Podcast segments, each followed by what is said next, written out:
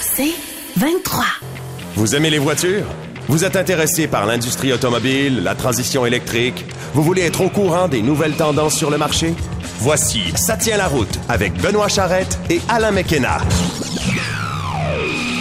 Et bonne semaine à tous, Monsieur McKenna, bonjour. Bonjour Benoît. Autre émission de Ça tient la route et cette semaine, on a levé l'embargo sur le nouveau BMW X2. Donc, on va vous en parler. Ça va être mon essai de la semaine. On va peut-être glisser un petit mot, euh, en fait, des mises à jour, parce que j'ai eu à laisser aussi le EV9 de Kia. Euh, J'avais été au lancement, mais lors d'un lancement, on a la voiture euh, quelques heures et des fois, euh, l'avoir une semaine, on découvre des choses qu'on n'a pas eu le temps de découvrir en quelques heures. Il est déjà sur la route. Non, j'en ai vu un tantôt euh, en venant ici. Ah Oui. que ce soit toi, là, je sais pas. Peut-être. Je- je- J'en ai un, moi, cette semaine. Mais il arrive, là, tranquillement chez Mhm. les concessionnaires. Alors, je vous glisserai un petit mot de ça aussi. Euh, comme invité, ah, un sujet intéressant. Parle-nous un peu de ça.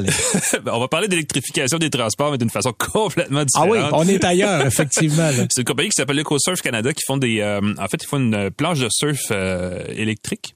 Ça s'appelle quoi? Ecofoil? EcoSurf. Ah, EcoSurf. le- le- le- je sais plus exactement le nom du produit, mais Oui. la compagnie vient de signer une entente avec Audi. Donc, c'est le lien Ah. entre nous et eux, en fait. OK.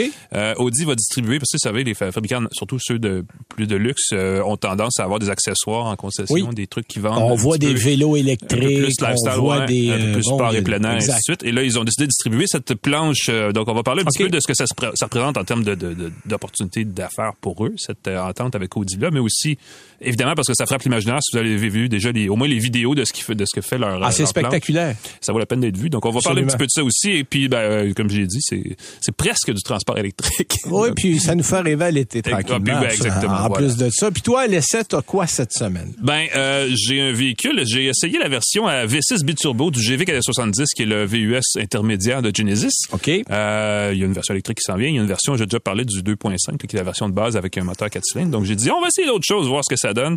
Euh, puis, ben, c'est ça. Il y, a- il y a du bon et du moins bon. C'est un véhicule qui est très apprécié des gens qui le Écoute, laissaient. je vais pouvoir t'appuyer parce que euh, avec mon ami Antoine, on a traversé, on s'est fait un petit road trip entre l'Arizona et la Californie il y a quelques semaines entre deux lancements. Mm-hmm. Au lieu de prendre l'avion, on dit ah, hey, on, on était à un lancement à Genesis pour le G70 et Genesis nous a prêté un véhicule de presse américain. Un GV70 3.5 turbo. Ben, c'est peut-être le meilleur fait, contexte pour l'essayer en plus, l'autoroute, 600 ben quelques kilomètres entre la- l'Arizona et la Californie. Donc, on l'a, bien essayé. Alors, avec un petit euh, arrêt à Yuma. Oh! en Arizona Ben pour oui. un petit lunch. Alors, euh, je vais t'appuyer dans tout ça. Yes. Niveau des nouvelles, euh, tu me parles, de, je pense, en premier d'électrifier ou de d'électrifier les véhicules commerciaux. Ça commence à presser parce que c'est vrai qu'on touche pas beaucoup à ça. Ben, on entend moins parler. Évidemment, ça, Ouais. ça concerne les gens plus en entreprise, mais nous, on parle bien sûr des véhicules électriques pour euh, grand public, pour consommateurs, pour automobilistes. Euh, et euh, malgré tout, je pense qu'il faut parler de véhicules commerciaux. Les statistiques, euh, en tout cas, nous donnent l'impression que c'est important. Les véhicules commerciaux représentent 20% de tous les véhicules sur la route au Canada, mais ils produisent 60% des émissions de gaz à effet de serre de tout le secteur du transport. Euh, donc, dans la lutte là, contre les changements climatiques, je pense qu'on a avantage à prioriser ces véhicules-là. Euh, c'est aussi ce que conclut euh, la firme de... Bon, moi, je dis Deloitte parce que dans le temps, il disait Deloitte, mais je pense qu'on dit maintenant Deloitte Canada. Je pense que les deux sont acceptables. Les deux sont acceptés. Merci, Benoît. Dans un rapport publié, euh, donc, un peu plus tôt euh, la semaine dernière, là, qui s'intitule Pour des parcs branchés, choisir l'infrastructure de recherche et l'écosystème. Bon, le titre est un peu plate, là, je vous le concède, euh, mais ça cache un rapport qui pourrait quand même sauver en bonne partie le projet de rendre carboneutre le secteur du transport routier au pays d'ici euh, bon 2040 ou 2050, là, selon la cible que vous avez en tête. Euh, Parlant de cible, je le rappeler, l'objectif du Canada, c'est que 100% des véhicules légers vendus au pays soient à zéro émission plus tard en 2035. Euh, la même cible pour les véhicules commerciaux a été fixée à 2040 et tout ça, évidemment, c'est en, en prévision de ce que le pays soit en principe entièrement carboneutre en 2050. OK. Et pour y arriver, ben, il faut évidemment appuyer sur la pédale. Et euh, de là, il dit, ben, ça serait fun de choisir la bonne pédale, celle qui va permettre d'accélérer la, La décar- pédale électrique, Exactement. pas la pédale à gaz. Ah Ben voilà, euh, pour accélérer la décarbonation des véhicules commerciaux plutôt que celle qui vise à électrifier la totalité des véhicules légers. Euh, ce qui tombe à pic, je trouve, parce qu'on sent qu'il y a une fatigue du côté des consommateurs, des automobilistes. Ben, il y a une Euh, fatigue et on voit là, puis moi je vais en parler dans ma nouvelle tantôt, Mhm. on commence à faire beaucoup de pression aux États-Unis pour repousser l'échéancier échéancier de Ben là, voilà. 2035. Et si on fait ça, bon, euh, il semble que notre ami Donald Trump soit en voie de se repointer encore pour quatre ans à Maison-Blanche. Écoute, il n'est pas encore élu. Il est pas encore élu, mais Ici bon, aussi, ça euh, va changer peut-être le gouvernement dans la prochaine Ben, si on année Pierre. Poilièvre euh, dans la ligne de pensée, il est pas mal Exactement. du même côté que M. Trump aux Euh, États-Unis. donc, il y a des cibles qui vont probablement tomber, mais évidemment, ça ne veut pas dire qu'il y a des entreprises qui ont souvent aussi des, des opérations à l'extérieur du Canada et de l'Amérique du Voilà. Nord vont, de, vont aussi avoir leur propre cible malgré ça. Là. Euh, et ce qu'on comprend essentiellement, c'est que euh, même si les véhicules, bon, euh, légers, coûtent cher, sont moins disponibles qu'on le souhaiterait, puis ainsi de suite, il y a quand même un effort qui va se faire du côté des entreprises. Ce que Deloitte propose d'ailleurs, c'est de mieux aider les entreprises à remplacer leurs propres véhicules à moteur thermique pour s'attaquer plus rapidement à la portion des véhicules qui polluent le plus. Je pense que ça tombe pas mal sous le sens. Ouais, puis on est favorable à des subventions. Mais là, euh, c'est parce qu'à un moment donné, l'argent public, l'argent public n'est pas infini. Hein? Euh, Ça pousse pas dans les arbres de l'argent. Et à un moment donné, le gouvernement va dire, écoutez, là, après les négociations avec la fonction publique, avec la santé, avec euh, les fonctionnaires, avec, euh, bon, euh, euh, puis là, je sais qu'on travaille en ce moment du côté du gouvernement provincial euh, à laisser aller tranquillement les subventions. Ben, à Euh, mesure que les prix vont baisser, les ben, subventions vont disparaître, exactement. effectivement. Puis on Alors, vise, euh, l'horizon, c'est à peu près 2029-2030. Exact. Euh, Deloitte recommande aux entreprises qui veulent justement, euh, en tout cas qui ont quand même un horizon et des propres, leurs propres cibles, de commencer à penser à la façon dont ils vont euh, remplacer leurs véhicules actuels et à agir rapidement en conséquence. Ça veut dire qu'il va falloir probablement investir dans une solution de recharge euh, si les véhicules sont électriques, ou même peut-être une façon de faire le plein d'hydrogène, parce qu'on sait dans le véhicule lourd, l'hydrogène va être une solution qui va être au moins essayée euh, un peu partout en Oui, Amérique du c'est Nord. en fait à peu près tout le monde s'accorde à dire que c'est l'endroit le mieux choisi pour instaurer cette technologie-là. Ce sont les transports lourds. Euh, et j'ajouterais à ça, moi, ce serait le fun que le gouvernement revoie son aide aux entreprises pour au moins favo- favoriser des solutions de production ou de stockage qui euh, sont prêts pour le futur, disons ça comme ça. Ouais. Il y a un beau terme en anglais qui se dit future proof, donc où on prévoit les choses qui s'en viennent. Euh, par exemple, faire la promotion dès maintenant de la recharge bidirectionnelle.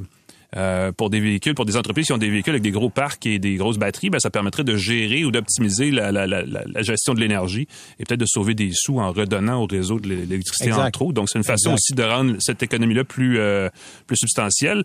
Euh, c'est un rapport à la fin de Deloitte. Évidemment, bon, c'est un peu entre les deux. Là, c'est, ça, on parle de véhicules commerciaux, mais pas mal tout le monde ici travaille pour une entreprise, donc c'est quelque chose à discuter. Et euh, définitivement, si ça peut mener à des politiques qui vont apporter un peu de répit aux consommateurs, ben, ça sera tant mieux. Ça comme ça. Autre nouvelle, on reste dans l'électrique. Polestar va nous amener un nouveau modèle. Ouais, ben bonne nouvelle pour les amateurs de voitures suédoises, disons-le comme ça. Le VUS tout électrique euh, que Polestar compte mettre en marché au Canada là, avant la, le début de l'été, je pense qu'on disait fin juin la dernière fois que ai parlé, euh, vient d'entrer en production. Euh, le Polestar 3, c'est un VUS compact pour quatre adultes et euh, qui est un peu plus spacieux que la Polestar 2, là, la fameuse berline familiale euh, qu'on voit donc partout ces jours-ci, euh, et à laquelle aussi ben, ils empruntent évidemment euh, plusieurs composants. Euh, parions qu'à terme, le Polestar 3 sera un modèle plus populaire euh, auprès des acheteurs nord-américains que la 2, le vu la préférence justement du marché pour les VUS. Par contre, je mets un petit bémol. Le Ouais. prix. Ben là, ça n'a pas encore été entièrement annoncé, OK. mais euh, ce qu'on sait, c'est que Polestar a, re- a revu sa stratégie il n'y a pas tellement longtemps, il y a quelques mois, sa stratégie de mise en marché pour accroître sa marge de profit. Son objectif, c'est d'être rentable à partir de 2025, et pour ça, la marque a décidé d'augmenter ses prix. Ouais. Ben, Euh, ah, si tu veux être rentable, t'augmentes tes prix, c'est une bonne façon. Faut juste que la clientèle suive. Fait que, évidemment, ça va être à suivre. La Polestar 3 est euh, vendue, en, en- je pense qu'il est en précommande en ce moment sur le site de Polestar à 99 000 pour la version de base. Ça peut grimper à 110 000 si on ajoute euh, des groupes d'options, des choses comme ça. Oui, on a bien dit 99 000 de base. Et voilà, Ah c'est oui. toujours, on le disait juste tantôt, c'est ça le problème. Il y a une fatigue et je comprends. Il n'y a pas tout le monde qui a moyen de mettre 100 000 sur un véhicule. Euh, non, effectivement. Euh, cela dit, le véhicule est- a commencé à être produit euh, en Chine, à l'usine de Polestar de Chengdu, en Chine, justement. Euh, il y a une usine de Polestar en Caroline du Sud qui va aussi assembler le véhicule et qui, en tout cas, à l'origine, devait faire baisser les prix parce que ça augmentait la cadence de production. Mais là, on ne sait pas trop ce qui va se passer avec ça. Mais l'usine de Caroline du Sud va commencer ses activités plus tard cette année. En fait, ils vont augmenter la cadence de production, puis ils vont augmenter les prix. Ils vont tout faire en même temps, exactement. Euh, Le beurre et l'argent du beurre. Il y a aussi le Volvo X90 qui est produit par les deux mêmes usines. Oui. On sait que les compagnies sont, font partie du même holding chinois, là, euh, qui est Geely. C'est Geely, effectivement. Exactement. Euh, il va aussi avoir la Polestar 4 qui s'en vient plus tard en 2024, qui est un... euh, c'est, c'est du buzzword euh, automobile, là, mais c'est un coupé VUS sportif, appelez ça comme vous voulez. On a, on a juste raccourci un peu le Polestar 3. On a annulé, On a enlevé la lunette arrière et on a mis une caméra à la place. OK. Euh, c'est d'autres choses, mais c'est basé sur la même, évidemment, la même mécanique et tout le kit. Donc ça aussi, ça va venir plus tard. Si c'est pas à la fin 2024, c'est au début 2025. Mais au moins, bon, euh, il y a de la production qui s'amorce. Euh, et j'aimerais vous dire que ça va faire baisser les prix, mais clairement, ce sera pas le cas. Mais au moins, il y a plus de choix pour les gens qui ont ce genre de budget-là. Ouais, puis là, il faut voir parce que Volvo a comme laissé aller Polestar là, au niveau du, du financement, tout ça. Oui, ben donc, c'est ce qui a rendu les choses un peu plus euh, Oui, critiques effectivement. pour Polestar, qui n'a pas le- la, la latitude financière qu'elle avait il y a déjà deux ans à peine. Exact. Alors, on Ouais. va voir s'ils sont assez grands pour voler de leurs propres ailes. Exactement. Euh, bon, Gilly est toujours derrière, soyez sans crainte, mais euh, ça va être à voir parce que le Polestar 2 c'est bien vendu. Il y en a beaucoup au Euh, Québec. Il y en a pas mal. Mhm. On en voit régulièrement. Mais là, c'est sûr qu'à partir de 100 000, euh, if on diminue sa pointe de tarte au départ. Exact. Donc, on verra bien. Euh, tiens, moi, de mon côté, ceux qui ont la sécurité en tête quand ils achètent un véhicule, il y a un petit sondage qui est sorti. En fait, c'est l'ILIHS, euh, le Insurance Institute for Highway Safety. C'est un organisme américain. Et on fait chaque année, c'est eux qui font les fameux tests de collision, là, les Top Safety Pick, comme on les appelle aux Ouais. États-Unis. Et là, on a renforcé les tests sur les nouveaux modèles 2024 parce qu'on avait fait une petite surprise aux manufacturiers l'année passée. On a fait un test sur les portes arrière C'était latéral arrière, ben oui. c'est Latéral ça. arrière, que personne mais- n'attendait. sans parler aux constructeurs. Et il y en a qui ont eu des très mauvaises surprises parce que, bon, je vous apprendrai peut-être rien en vous disant que les constructeurs connaissent d'avance les tests que leurs véhicules vont passer.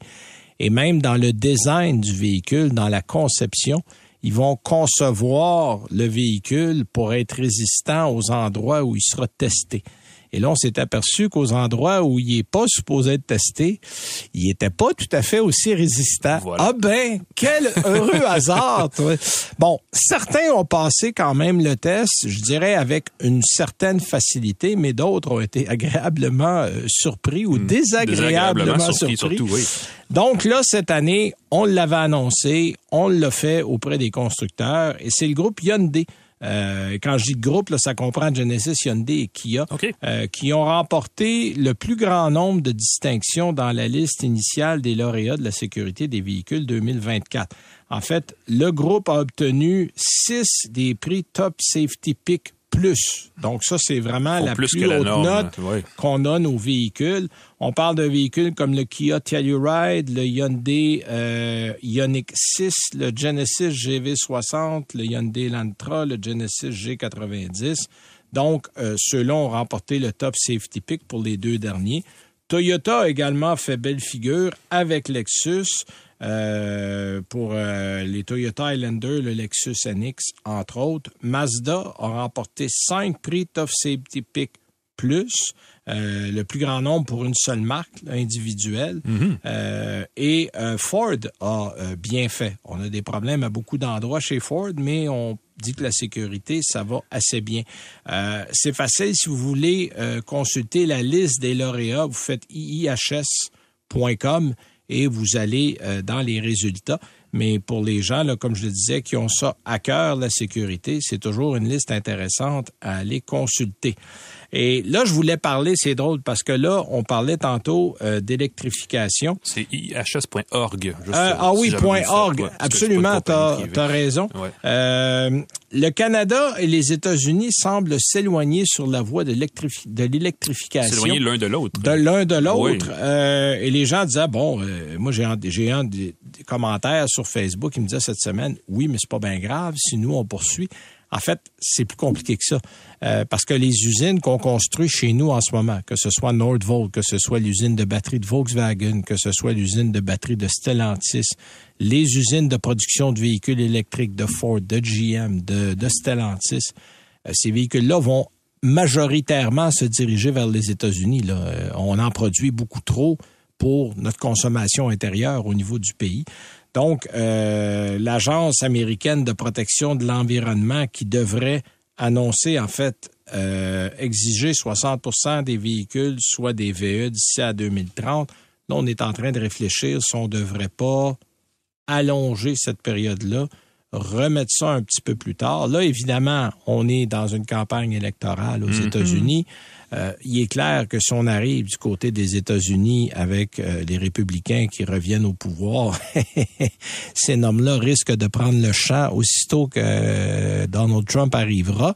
La seule bonne nouvelle là-dedans, on en avait parlé avec Simon-Pierre Rio de l'AVEC il y a quelques semaines, c'est que les États, il y a 17 États présentement aux États-Unis qui ont les mêmes lois que la Californie.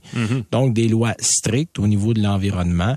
Et on peut dire, moi comme État, je décide de continuer et d'aller dans la direction qu'on avait déjà visée. Euh, si ça, ça se fait, le fédéral ne peut qu'acquiescer. Le fédéral n'a pas de contrôle. Sauf qu'il y a plusieurs États qui vont probablement suivre la directive fédérale et là, ça risque de ralentir tout ça. Euh, la question qu'il faut se poser, est-ce qu'on a atteint un point de non-retour? Est-ce qu'on a suffisamment d'argent investi pour dire, écoutez, là, rendu là, on peut plus reculer. Là, Là, l'élan est déjà pris dans Ouais. ce sens-là. Et euh, je pense que la plupart des constructeurs peuvent ralentir, dire bon, écoutez, peut-être qu'on va remettre ça de quelques années, mais là, euh, le travail est entrepris. On peut pas vraiment reculer au point où on en est. Peut-être que la mauvaise foi va finir par gagner. en disant, on n'est pas pressé Ouais, d'électrifier. ben c'est ben, c'est ça. Il n'y a pas pressé, mais il n'y a pas pressé. C'est sûr qu'on. Les constructeurs européens, les constructeurs asiatiques sont engagés de leur Ah, côté. Donc, forcément, l'industrie est en train de virer. Comme Ça dirait dépend- l'autre, il y a un deux pieds dedans. C'est une là. question de vitesse. Ça va se faire, C'est mais à une question de vitesse, c'est Ben ça. voilà. Euh, tu sais, il y a des inquiétudes parce qu'on dit qu'il y a déjà 37 milliards de dollars qui ont été investis dans des projets reliés aux véhicules électriques et aux véhicules à batterie dans les trois dernières années au Canada. Mhm. C'est beaucoup de sous. Euh, on est en voie de détrôner la Chine en tant que leader pour le potentiel de chaîne d'approvisionnement en VE au Canada. Donc, si nos voisins, qui sont les principaux acheteurs de ce qu'on va produire, décident de mettre la pédale douce, ben c'est sûr que de notre côté, il va falloir adapter le régime. Est-ce qu'on peut aller vers le Mexique? Est-ce qu'on peut aller vers l'Europe? C'est difficile parce qu'il y a déjà une industrie qui est implantée là-bas pour fournir ces marchés-là. Ben, Je pense pas que le Wisconsin va avoir un impact grandiose sur les usines de batteries Non, canadiennes. le Wyoming non La plus. Californie, le- l'État de New York, les, les quatre principaux marchés aux États-Unis, qui sont les plus gros marchés en Amérique Exact. du Nord, ont déjà, ont déjà des cadres pour eux. Donc, c'est sûr que point de vue industriel, au niveau géopolitique et tout le reste, ça va, ça va compliquer la chose. Au niveau de l'industrie, je pense que les, les risques sont moins élevés qu'on peut craindre. Fait qu'on va suivre ça de près. Ça complète tranquillement nos petites nouvelles. On va aller à une première pause et on revient après avec Tommy Goyette. Vous écoutez Ça tient la route avec Benoît Charrette et Alain McKenna. Notre invité cette semaine n'est pas en rapport direct avec l'automobile. Non, non, on va parler surf. Mais il y a un rapport avec Audi. Ah, voilà le lien pour en parler à notre émission. Ouais. Puis bon, ça nous fait plonger un peu dans l'été en même temps. Plonger, c'est presque littéral. C'est presque littéral parce qu'on va être dans l'eau. En fait, on a le, le propriétaire de la compagnie EcoSurf, Tommy Goyette, qui est avec nous. Bonjour, Tommy. Bonjour, M. Charrette. Bienvenue à l'émission. Merci d'être là. Euh, D'abord, pour ceux qui connaissent pas EcoSurf, parlez-nous-en un peu. C'est quoi ça, EcoSurf? C'est né quand et c'est quoi la vocation de la compagnie? Oui, on est, on est né EcoSurf en 2021, en pleine pandémie. Euh, après avoir vu euh, plusieurs euh, images de surf électrique en Europe sur les réseaux sociaux, je me suis intéressé à ce phénomène-là européen pour euh, faire plus de recherches, euh, pour avoir un peu le potentiel qu'il y aurait au Canada. Puis après euh, quelques semaines de recherche, ben je suis, euh, j'ai décidé de me lancer et d'ouvrir EcoSurf Canada. Donc nous, ce qu'on fait, c'est qu'on on a des centres de location et on a des on, fait la vente aussi depuis de différents produits de surf 100% électrique. On est vraiment dans l'électrifié à 100%. Puis euh, voilà, c'est ce qu'on fait. Donc on a deux centres au Québec, un à Pointe-des-Cascades, tout près de Vaudreuil-Dorion. Oui, je connais bien. C'est ma région de naissance. Ah, vraiment? On est au village des Écluses, un endroit Oui. magnifique. Euh, C'est été absolument, le bord de l'eau est, est absolument euh, merveilleux dans ce coin-là, effectivement. Ah, absolument. Puis ça a été euh, vraiment revampé dans les deux dernières années avec microbrasserie, avec euh, resto bar. Bon, tout est là pour avoir une journée fabuleuse sur la plage. Puis euh, nous, on est là, EcoSurf, avec des produits de location. OK? Et on est aussi à Sainte-Anne-de-Sabrevois, là où on a tout démarré en 2021 dans la municipalité de Sainte-Anne-de-Sabrevois, tout près de Saint-Jean-sur-Richelieu, sur la rivière Richelieu. OK. Et là, on fait de la location aussi. Et les gens peuvent venir essayer les surfs de tous les modèles avant de faire leur choix pour éventuellement euh, en acheter un. Bon, là, évidemment, on est à la radio. Je me fais une image dans ma tête de ce que ça a l'air, mais donnez-nous un peu plus de détails, parce qu'on parle de surf. Donc, moi, je vois des vagues, mais comme c'est électrique, on n'a pas nécessairement besoin de vagues. On se, on se, on se déplace. Par on est propulsé Ben oui. par l'électricité sur une planche. Euh, Est-ce que je suis à la bonne place, là? Absolument. C'est la beauté de notre nouveau, du nouveau sport, en fait, c'est qu'on n'a plus besoin d'attendre après la vague, on n'a plus besoin de courir après un endroit où il y a une vague permanente. Il y a quelques endroits au Québec, là, pour pas les nommer, la vague à Guy, puis euh, quelques endroits où les où les adeptes de surf peuvent en faire. Mais avec l'arrivée du surf électrique, ça permet à monsieur, madame, tout le monde qui a jamais fait de surf de sa vie de vivre l'expérience de planer sur l'eau. Euh, il y a plusieurs types de surf électrique, entre autres, il y a le e-foil, qui est un surf qui est muni d'une aile portante qui va carrément s'envoler sur l'eau. Ouais, lui, il est surélevé Euh, par rapport à l'eau. là. Il est un petit peu au-dessus de l'eau. Ouais, quand on prend un peu de vitesse, effectivement, la planche va se, se- carrément se détacher de l'eau, donc on Oh, va ouais, éviter comme, la friction. comme les hydrofoils, comme tout ce qu'on voyait pour les bateaux, c'est le même principe que le bateau levait, puis on, on, a- on naviguait littéralement sur des petits pontons. Là. Exactement, exactement. Donc, euh, il y a une petite turbine qui est à la base de la quille qui nous permet là, de naviguer euh, des vitesses allant de bon de 20 à 40, 45, même 50 km Ah oui, sur ah oui, quand modèles. même. Euh, C'est Oui. rapide, ça, là, quand on est debout sur une planche. Là. Oui, vraiment, mais en même temps, c'est extrêmement stable, c'est surprenamment stable et facile. Bon, Euh, et, et moi, je me mets, je me pose en néophyte. Là. Je ne connais pas ça, j'en ai jamais fait. Combien de fois est-ce que je vais me planter le bec à l'eau avant d'être capable de me lever sur une plage comme ça puis d'en profiter? Ben, avec les conseils de nos bons instructeurs, moi, bon. je vous dirais que généralement, la moyenne de nos clients, là, la très, très vaste majorité de nos clients, après deux essais, sont, sont debout et ils profitent de la planche pour le reste de leur location. Et il y en a même qui vont devenir très bons à l'intérieur d'une heure. C'est un learning curve, excuse-moi l'anglicisme, là, mais qui est Oh, une très, courbe, une courbe d'apprentissage. oui, merci, merci. Pas de Une courbe d'apprentissage très rapide, vraiment. Mhm. Parce qu'on a des produits, on a choisi des produits qui se, qui se prêtent bien à la location. Il faut, il y a plein d'autres produits sur le marché qui sont plus, qui sont pour les initiés, si je peux dire, qui sont Ouais. plus sportifs et plus, plus agressifs. Nous, on s'est vraiment concentré pour que les gens de tout azimut puissent en profiter. Donc, on part avec la classe débutant. On s'adresse à des novices de votre côté pour que tout le monde puisse en profiter, même s'ils n'ont qu'une journée pour en faire, par exemple. Absolument. Dans nos centres de location, le 95% de nos clients profitent vraiment du sentiment de surfer sur l'eau euh, avec réussite. Tout le monde réussit, je vous dirais, à 97 C'est même près, tout près de 100 On s'éloigne un petit peu de l'automobile, mais ça reste comme une espèce de sport motorisé. Pareil, je regarde sur votre site euh, la planche de base. On dirait une, planche un peu euh, comme une planche à paquet, là, une paddleboard. Il y a une certaine épaisseur à ça et on la tient avec une corde et on peut se promener debout sur l'eau, sur une surface qui n'a aucune vague, donc sur un lac ou quelque chose comme ça. Est-ce qu'il y a une bonne autonomie? Est-ce qu'il y a une portée? Est-ce qu'on peut aller, parce qu'on peut partir en randonnée sur l'eau, par exemple? ou C'est vraiment, on, on- on s'amuse, on fait des vagues puis on revient? Ben, on a des paddleboards 100 électriques qui Aussi, eux, ah oui. offrir de 4 à 5 heures d'autonomie. Et on a les planches de surf qui, eux, vont offrir à nos, à nos clients de 45 minutes à une heure d'autonomie. Et on a des modèles là, qui viennent tout juste d'arriver chez nous qui vont offrir jusqu'à deux heures. Les fameux hydrofoils, eux, avec moins de friction, avec euh, euh, c'est une planche qui vole, donc on a moins de, de- de résistance. Mhm. Ben là, on peut aller jusqu'à deux heures d'autonomie. Donc, on peut avoir du fun euh, à très court terme ou on peut partir un peu plus longtemps puis explorer un peu aussi, là, selon le, Ah, le- genre de planche qu'on choisit. Là.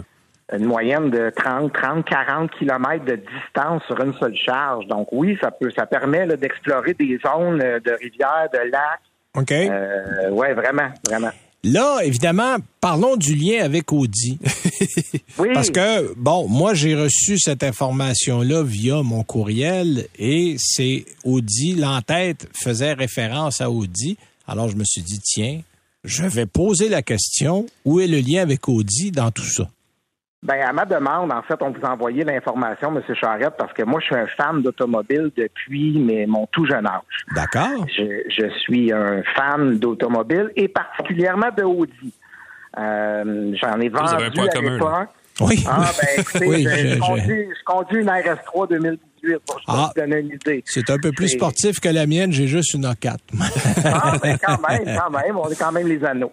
On a quand même les anneaux, effectivement. Mais j'adore le produit Audi. Je trouve que c'est un produit au niveau de l'ingénierie qui est fabuleux. Euh, et là, quand j'ai vu il y a quelques, je dirais, années, ça fait presque deux ans que Audi s'est associé à une entreprise allemande qui s'appelle Aerofoil pour créer le le- l'ultime e-foil, euh, l'ultime planche de surf électrique Volante. Et là, j'ai regardé ce projet-là aller, les essais, les tests qui ont été faits dans les dernières années, et j'ai communiqué avec l'entreprise allemande et j'ai- montré mon intérêt. Donc, depuis presque deux ans qu'on est en communication pour que EcoSurf Canada devienne leur porte-parole, leur centre de distribution canadien. OK. Donc, voilà. Euh, c'est comme ça que c'est parti. Euh, J'arrive tout juste, justement, là, il y a quelques semaines de Düsseldorf, où il y avait le plus gros salon du bateau en Allemagne. Et Audi était là avec leur planche de surf. Euh, je suis allé les voir, je suis allé rencontrer l'équipe, une équipe, euh, je dirais, vraiment impressionnante. C'est vraiment au niveau de la technologie qu'ils ont mis là-dedans. Ils ont, ils ont travaillé extrêmement fort. L'équipe d'Aérofoil, c'est des spécialistes en aéronautique. Oui. Donc, au niveau des ailes, au niveau de la portance, etc., c'est eux vraiment qui ont mis leur grain de sel là-dedans. Ouais, puis Et ils aussi- profitent, euh, on profite de la très grosse compagnie Volkswagen, le groupe Ah, ça, Volkswagen. assurément. euh, ont Mhm. des, disons qu'ils ont des deniers euh, en profusion. Ils ont les moyens Euh, de ils ont leurs les ambitions. moyens de leurs ambitions, Ouais. c'est, c'est très bien dit. OK, Ben donc, voilà. OK, ben c'est intéressant. Puis, euh, question aussi que je me posais. Là, évidemment, vous l'offrez en location. Est-ce qu'il y a moyen d'acheter ça? Euh, si fait- moi, je m'intéresse à ça. L'Audi Aerofoil, en fait, chez nous, est offert à la vente. La location se fait seulement pour les gens qui ont vraiment de l'intérêt pour en acheter une. OK. Euh, parce que c'est un produit qui, on en discutait un peu plus tôt, il y a des produits pour les initiés, il y a des produits pour les moins initiés. Audi fait une gamme extrêmement large de produits, autant pour les très débutants que pour les experts. C'est pas le genre de produit, les produits pour experts qu'on pourrait louer à monsieur, madame, tout le monde. Il y a, un- il y a une courbe d'apprentissage qui est un petit peu plus longue que, la, que le surf régulier, si je peux dire ça comme ça. Euh, toutefois, nos centres d'essai vont être en action tout l'été. Les gens vont pouvoir venir les essayer. Avant d'en acheter une, c'est important de pouvoir l'essayer. Fait qu'on va avoir tous les modèles de Audi disponibles dans nos centres d'essai. Ouais. OK. Puis la gamme de prix, ça va de quoi à quoi? Ça joue entre euh, 12 13 000 jusqu'à 20 22 000. OK.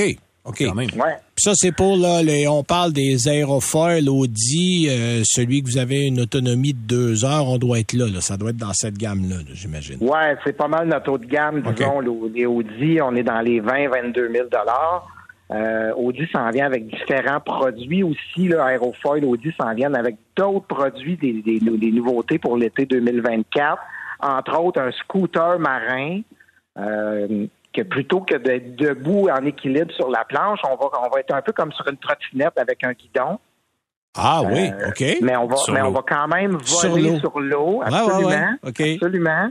Fait que ça, ça va démocratiser encore plus ce beau sport-là, puis le fait de pouvoir voler sur l'eau, qui est un sentiment, M. Charette, carrément fou. Ça va être particulier. J'ai vécu ça il y a très longtemps, à l'époque où Bombardier, on fait des planches, mais c'était pas une hydrofoil, c'était un petit moteur à turbine, un moteur comme on avait dans les motos marines, mais sur Oui. une planche, c'est BRP qui faisait ça.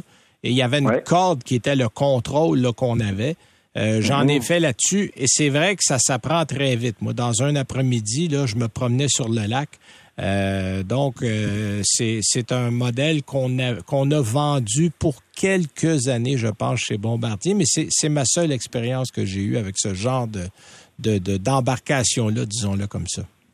Ah ben maintenant on est rendu avec des contrôles sans fil, donc 100% Bluetooth, donc on n'a pas on n'a pas de lien avec la planche autre que la télécommande à la main. Mm-hmm. Euh, l'arrivée du lithium-ion aussi dans l'industrie de l'île, ben, dans toute l'électrification là.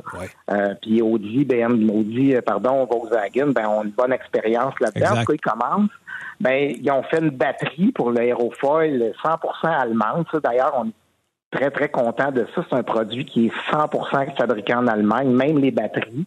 Donc, il n'y a rien d'asiatique là-dedans. Donc, c'est un produit à la fine pointe de la technologie avec des très grandes performances et puis elle est magnifique aussi. Là, puis là, euh, dites-nous en terminant, pour les gens qui écoutent, qui voudraient essayer ça, vous allez ouvrir, j'imagine, quelque part quand le beau temps sera revenu? Absolument. Quelque part en mai, normalement, on ouvre les plages horaires sur nos sites web euh, ecosurfcanada.com. Les gens peuvent venir voir en ligne, réserver leur séance pour l'été 2024. Généralement, ça se boucle assez rapidement les week-ends, mais on a toujours de la place. on, on, a deux centres de location qui roulent à plein régime tout l'été, donc euh, oui, on a, on a bon, ben, ouvrir le plus tôt possible. Pas besoin d'avoir une Audi pour en profiter. Non, ben, pas besoin d'avoir une Audi. comme ça. Effectivement. ben, Tommy Goyette, merci beaucoup pour ton temps. Euh, très apprécié. Puis ça fait une activité d'été, peut-être quelque chose à essayer. Mm-hmm. euh, des planches de surf électriques. Euh, donc, euh, à voir. Il y a deux endroits. Vous allez sur EcoSurf Canada et vous allez trouver toute l'information. Merci encore et euh, on s'en reparlera peut-être à la fin de l'été. Euh, on va ah, essayer d'aller beau cet été, on va faire un petit détour. Absolument. Euh. Absolument. Je vous le fais essayer avec plaisir. Bon été, messieurs. Merci, Tommy. bye bye. Alors, c'était Tommy, Tommy Goyette, qui est fondateur de EcoSurf Canada, qui vend évidemment des planches. Surf électrique. Surf, planches de surf électrique. Nous, on va avoir une deuxième pause et on revient avec nos essais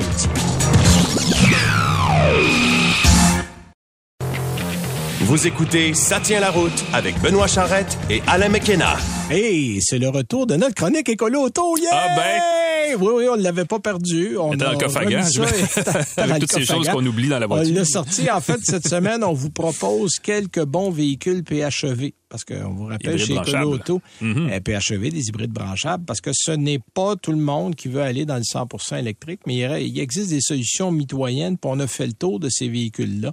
Euh, on parle beaucoup d'électrique, mais il existe d'autres technologies en fonction de vos besoins, de votre mode de vie, de votre budget. La technologie hybride rechargeable peut s'avérer très bonne. Euh, grosso modo, la technologie hybride rechargeable permet de rouler généralement quelques dizaines de kilomètres. Ça va varier d'un modèle à l'autre. Mm-hmm. Euh, mais pour des gens, moi, j'ai suggéré, entre autres, à un ami de mon père, un véhicule euh, Honda Clarity. Ben oui.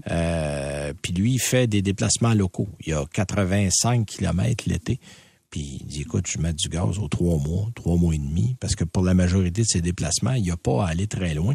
Puis évidemment, le prix d'un véhicule hybride branchable est moins élevé qu'un tout électrique. Il y a des Volt électriques, Chevrolet Volt. Oui, euh, Chevrolet Volt ben d'occasion qui, existent. Mais dans les modèles neufs, là, on suggère du côté des Auto le Mazda CX-90, PHEV, le Kia Niro, PHEV, évidemment, euh, Toyota Prius et Ford Escape qui sont parmi ceux là, qui ont fait une bonne qualité, un bon espace. Mm-hmm. Je vais mettre demain sur Annuel Auto euh, ou cette semaine, annuelauto.ca, le lien pour l'article. Vous pourrez aller lire en détail. Oui. Et pendant qu'on parle d'annuelauto.ca, c'est aussi là que vous pouvez aller chercher les euh, balados chaque semaine. On les met en mm-hmm. ligne sur annuelauto.ca. Vous pouvez aussi aller les chercher sur le 98.5fm.ca dans la section balado. On est là avec la tasse de tech hein, chaque semaine. Merci. Et euh, on est aussi sur à peu près toutes les plateformes euh, de balado qui existent. Là, euh, abonnez-vous. C'est toujours la façon la plus facile de faire. Le message est passé. Alain, tu as cinq minutes pour nous ben parler de ton essai de la semaine. Tu en mode turbo ou devrais-je dire biturbo? Parce que c'est approprié. Ah ben là, biturbo, tu vas parler à vitesse 1,5, 2. Écoute, je, je me demandais en partant, parce que, bon, je vais parler du GV70 3.5 de la marque Genesis. Et ma première question, c'est est-ce que le grand public connaît bien la marque Genesis? Parce qu'ils n'ont pas de concessionnaire, ils n'ont pas de stratégie Pas commerciale. encore, non. Ils sont très ciblés dans ce qu'ils font. Exact. Euh, et là, je me demandais encore plus loin, est-ce qu'on, est-ce qu'on, est-ce que les gens savent de quoi il est question quand on dit GV70 3.5? ce qui est une autre question? Ouais. Euh, et c'est le véhicule que j'ai essayé cette semaine. C'est un euh, VUS intermédiaire, euh, je sais pas qu'on peut dire Deluxe. Ah Euh, oui, Deluxe, définitivement. et on en a parlé déjà euh, en version de base qui était animée par un 4 cylindres turbo de 2 litres et demi. Et là, j'ai essayé la version avec un V6 biturbo qui, elle, fait 3 litres et, et demi. 3 litres et Euh, demi. T'as 300 chevaux pour le modèle 2.5 litres, puis t'as 365 chevaux pour le 3.5 litres. Ouais, c'est une, c'est une bébête assez, assez puissante, effectivement. Déjà, de base, 300 chevaux, c'est pas rien. Euh, et, et- et malgré tout, euh, ce véhicule-là, de base, est quand même vendu à un prix, euh, je veux dire, assez intéressant dans la mesure où euh, on va rivaliser avec des marques euh, comme Acura, Lexus, Infiniti. Euh, Ben, en fait, moi, je trouve que euh, pour l'argent que tu dépenses, t'en as beaucoup plus chez Genesis. exact. Parce que Genesis, les modèles arrivent tout équipés. Voilà, de Il n'y a base, pas d'option. C'est très richement garni, je veux dire comme Absolument. ça. Déjà, en partant visuellement, c'est très réussi à l'intérieur aussi, autant qu'à l'extérieur. Mais on a aussi, par exemple, un système multimédia, je veux dire, dernier cri, là, avec l'écran, tout le kit. Euh, une Sono Lexicon à 18 haut-parleurs, euh, qui est quand même pas rien. Et la compatibilité avec les interfaces euh, Android Auto CarPlay sans fil, on le sait, ça vient avec. De base, il est 60 000 le GV70. Euh, le GV70 3.5, donc animé par le V6 Biturbo, euh, est probablement la version, cette version-là du véhicule dont les ingénieurs quand ils ont euh, conçu le- l'ensemble du véhicule. Parce qu'on on le sait, c'est souvent le, le cas dans le monde automobile. Les designers dessinent un véhicule, de, disons, de, de, de rêve, et ensuite ils enlèvent les morceaux pour le Ouais, rendre ouais, abordable après ça, les compromis, les compromis commencent. Exactement. Là, on a 375 chevaux, euh, 360 391 livres-pieds. Euh, on a une boîte à 8 rapports, que, écoute, une boîte automatique qui est extrêmement, à mon avis, extrêmement bien étagée. Euh, le douce. passage des rapports super doux. Ouais. Euh, presque imperceptible. On sent évidemment l'ajout de puissance quand on rétrograde, mais euh, il n'y a pas de, de gros à-coups ou de- d'espèce de, de, de, de bruit de moteur, même des fois, qui, qui est un peu agaçant au fil C'est du très temps. bien sonorisé aussi. Euh, euh, richement garni. exact. Du beau cuir. Il y a un biturbo, donc il pourrait avoir de l'effet de coupe, mais là, on l'a euh, minimisé. Euh, Ouais. il y a aussi une version plus équipée qui a, la- pour seule option, c'est un différentiel à glissement limité, donc ça vient encore plus euh, euh, apaiser cette, cette- cette situation-là. On parle de 0,5 km en 5 secondes, donc c'est une voiture qui se déplace, un véhicule qui se déplace malgré ses dimensions et son poids assez bien. Euh, D'ailleurs, quand on le conduit, on le sent un peu lourd dans la façon dont la direction se comporte, mais c'est pas nécessairement mou, c'est juste qu'on a réglé, et clairement, on a réglé l'assistance pour avoir cette sensation On a réglé lourdeur. confort. Exactement. On a vraiment réglé confort. Ça n'a pas le côté sportif des modèles allemands, par exemple. Exactement. Mais, euh, Mais ça peut faire confort, penser un peu à Mercedes dans certains de ses VUS. Mercedes, plus. Lexus. Lexus. euh, Ah, naturellement, les Asiatiques, ils passent tous, là, Il y a un effectivement. côté Lexus euh, RX, par exemple, qu'on pourrait très bien comparer, mais, mais à moindre Je dirais que euh, un des plus gros défauts, c'est qu'il faut mettre du gaz dans le véhicule. Ouais, ben ça. C'est très dommage parce qu'à 12 litres et demi au 100 km, c'est facile d'identifier ce, ce défaut-là. Euh, on aurait aimé qu'il fasse mieux, mais évidemment, c'est un véhicule qui est pas orienté sur, sur ce genre de critères-là, on s'entend. Non, mais pour un 3.5 qui fait 365 chevaux, 12 litres et demi, nous autres, on a fait 11 Ben 9 voilà. entre l'Arizona et la Californie. Là, on l'a mesuré. Puis en roulant, là, euh, parce qu'en Arizona, on peut légalement rouler 120. Là. C'est, c'est, c'est, Oui. En fait, c'est 75 000 à l'heure. Là. Je pense que ça donne 120 Tout le monde roule, un- roule petit peu plus, Tout le plus monde, vite mais, on a roulé là régulièrement entre 120 et 125. Mm-hmm. Puis on a quand même fini sous la barre des 12 litres au 100, ce qui est tout à fait correct. c'est- C'est un véhicule le d'autoroute de toute façon. Oui, oui, Euh, c'est un véhicule de longue distance. On est très bien assis, très Vous allez en. Floride l'hiver, là, Exactement. c'est le genre de bagnole qu'il faut acheter. Euh, et je pense que pour ceux qui veulent justement réduire la facture d'essence, il y a une version électrique qui s'en vient éventuellement, euh, comme tout le reste de la gamme Ben, Genesis. GV70 électrique existe déjà. existe déjà, bon, tu vois en plus. Euh, oui, oui, oui. Moi, je l'ai Euh, roulé, là, puis ça va extrêmement bien. En fait, c'est le même modèle. Physiquement, les deux modèles, on pourrait confondre, sauf si on regarde la calandre. Euh, mais le GV70 électrique, évidemment, le dit, c'est électrique, mais on a le même confort. Un petit peu plus lourd dans la direction, mais ça, c'est en raison du poids du véhicule. Mais on a gardé les mêmes caractéristiques de luxe, le même équipement. Euh, ça reste des bons achats. Les, les, les Coréens sont extrêmement agressifs dans leur approche vis-à-vis des modèles. Exact. On force les constructeurs concurrents à mieux faire parce qu'on donne beaucoup pour son argent. Nous, le modèle qu'on avait était autour de 80, je pense. Mais il y avait zéro option. Mhm. C'était le modèle, il y avait tout. Ben tu, oui, peux, voilà. tu peux même pas en prendre des options, tout est là. Euh. Alors que généralement, le prix de base des Allemands est plus haut que ça, puis ça, c'est avec rien sans dedans. les options qui s'accumulent. Dans le cas du GV70, ici, euh, un moteur V6, ça commence à 73 000 ça monte à 79 000 euh, dans la Exact. version la plus équipée. Euh, évidemment, à ce prix-là, si vous avez les moyens de vous l'offrir et de faire le plein en plus, c'est sûr que la version électrique devient euh, pose un dilemme, là, c'est dépendamment de ce que vous voulez comme véhicule. Mais dans tous les cas, vous manquerez pas grand-chose euh, de ce que d'autres fabricants peuvent offrir parce qu'il y a vraiment tout ce qu'on ce qu'on peut- Alors, qu'on peut souhaiter avoir dans ce, moi, ce c'est une modèle-là. marque, c'est une marque que si vous ne connaissez pas, ça vaut la peine de la découvrir. Allez voir. Les commandes se font par Internet. Euh, il y a maintenant quelques concessionnaires qui existent. On commence à en Les points de vente, euh, physiques, oui, qui ont vu le jour, oui, oui, oui, effectivement. absolument. Il y en a en Estrie, il y en a à Montréal, il y en a dans les grands centres. Et si vous ça- vous demandez, euh, ben justement, parce que si, si vous savez pas où aller pour voir les véhicules Genesis, les gens de Genesis peuvent venir à Oui, vous absolument. euh, à travers On le site vous- web, on on, prend rendez-vous et ils se déplacent pour vous. Donc c'est une option aussi, effectivement. Absolument. Modèle fort intéressant. Oui, monsieur. Moi, de mon côté, j'étais au Portugal. Vous en ai déjà parlé, ça fait deux semaines, mais il y avait un embargo qui a été levé cette semaine pour le BMW X2.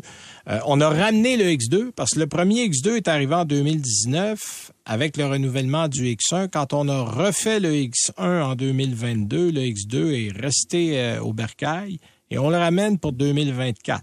Bon, d'un point de vue style, J'avoue avoir été un peu déçu. J'aimais bien le côté familial, haute sur patte de l'ancien X2 qui donnait un petit côté sportif et une conduite plus proche de la voiture.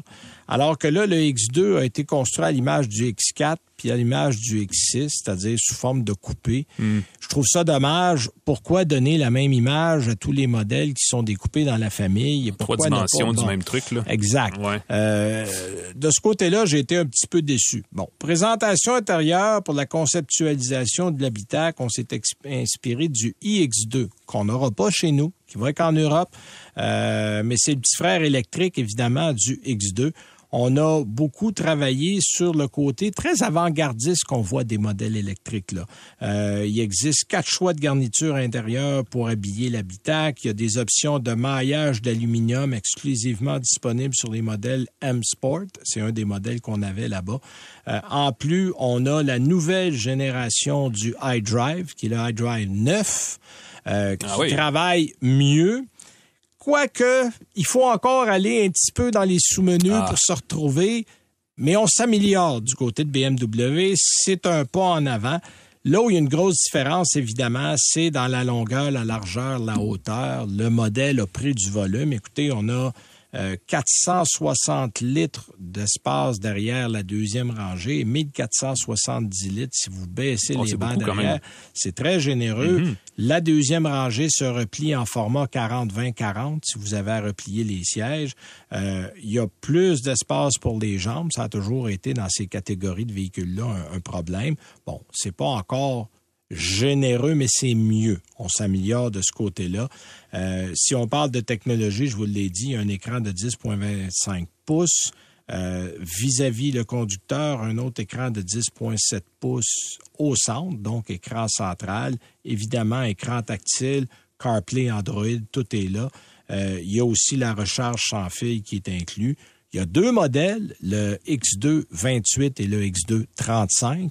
Ironiquement, les deux ont un moteur 2 litres. Un fait 241 chevaux, l'autre en fait 312. Au niveau du poids, le 28 fait euh, 1725 kilos, puis 1742 kilos pour le 35.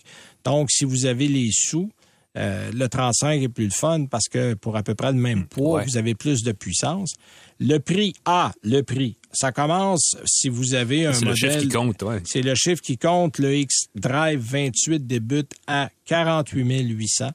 Euh, et l'autre, le M35i X-Drive commence à 59 400.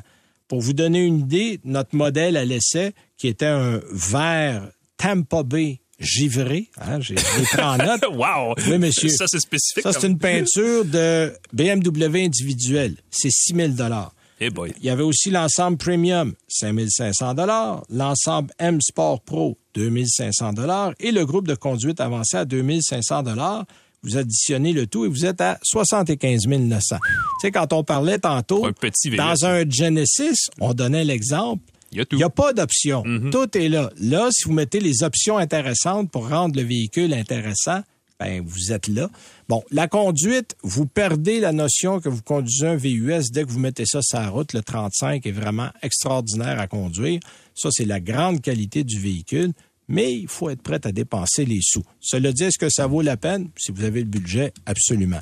Voilà, ça résume rapidement. Il va y avoir un texte complet qui va être sur annuelauto.ca si vous voulez lire tous les détails. Merci à Jean-Christophe Ouellette. Merci, mon cher Alain. Merci, Benoît. On se reparle, nous, la semaine prochaine. Bye bye.